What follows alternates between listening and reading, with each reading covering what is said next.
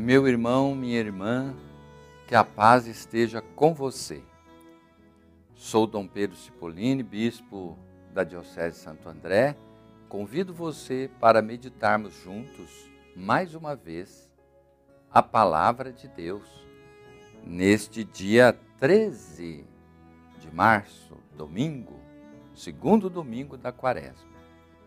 Vamos meditar a palavra de Deus do Evangelho de Lucas, capítulo 9, versículos 28 a 36.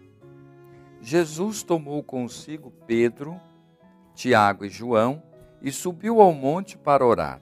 Enquanto orava, transformou-se, e seu rosto e as suas vestes tornaram-se resplandecentes de brancura. E eis que falavam com ele dois personagens.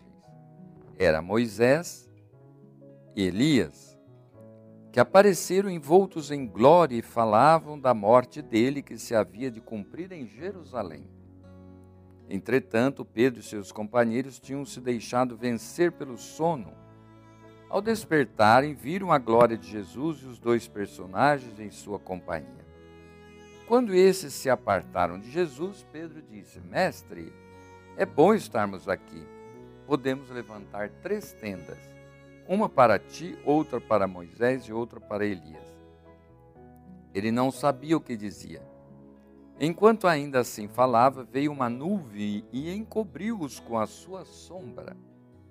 E os discípulos, vendo-os desaparecer na nuvem, tiveram um grande pavor. Então da nuvem saiu uma voz: Este é meu filho muito amado, ouvi-o. Palavra da salvação. Evangelho da Transfiguração. Durante essa quaresma, nós temos oportunidade de refletir esta palavra maravilhosa. O Evangelho apresenta a cena conhecida como Transfiguração de Jesus, momento em que ele se revela em sua glória, em todo o seu esplendor de Filho de Deus. É uma forma de animar os seus seguidores, mostrando-lhes que o sofrimento será coroado com a glória e a cruz se transformará em sinal de vitória. Uma voz revela que Jesus é o Filho amado de Deus, escolhido, e que os discípulos precisam escutá-lo. Escutar o que Jesus diz significa, às vezes, renunciar aos próprios caprichos para seguir a vontade do Pai.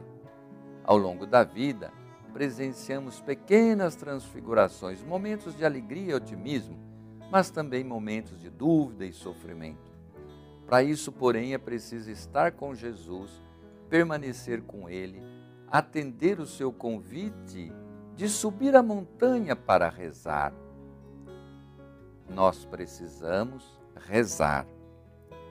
Meu Deus, infundi em mim a graça da oração, a fim de que eu conheça a vossa vontade a meu respeito é na oração que nosso Senhor nos fala e mostra-nos seu caminho e sua vontade para nós. Nesta quaresma, convido a todos, irmãos e irmãs, para intensificar nossa oração.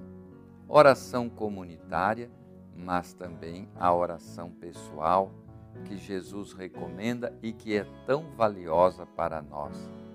Esta oração que nos coloca em sintonia com Deus.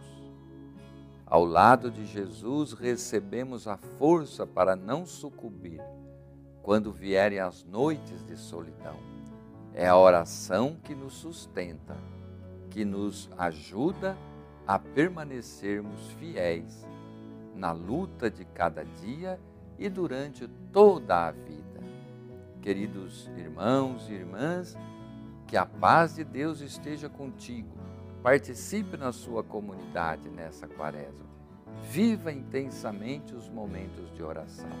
Eu te abençoo em nome do Pai, Filho, Espírito Santo. Fique com Deus.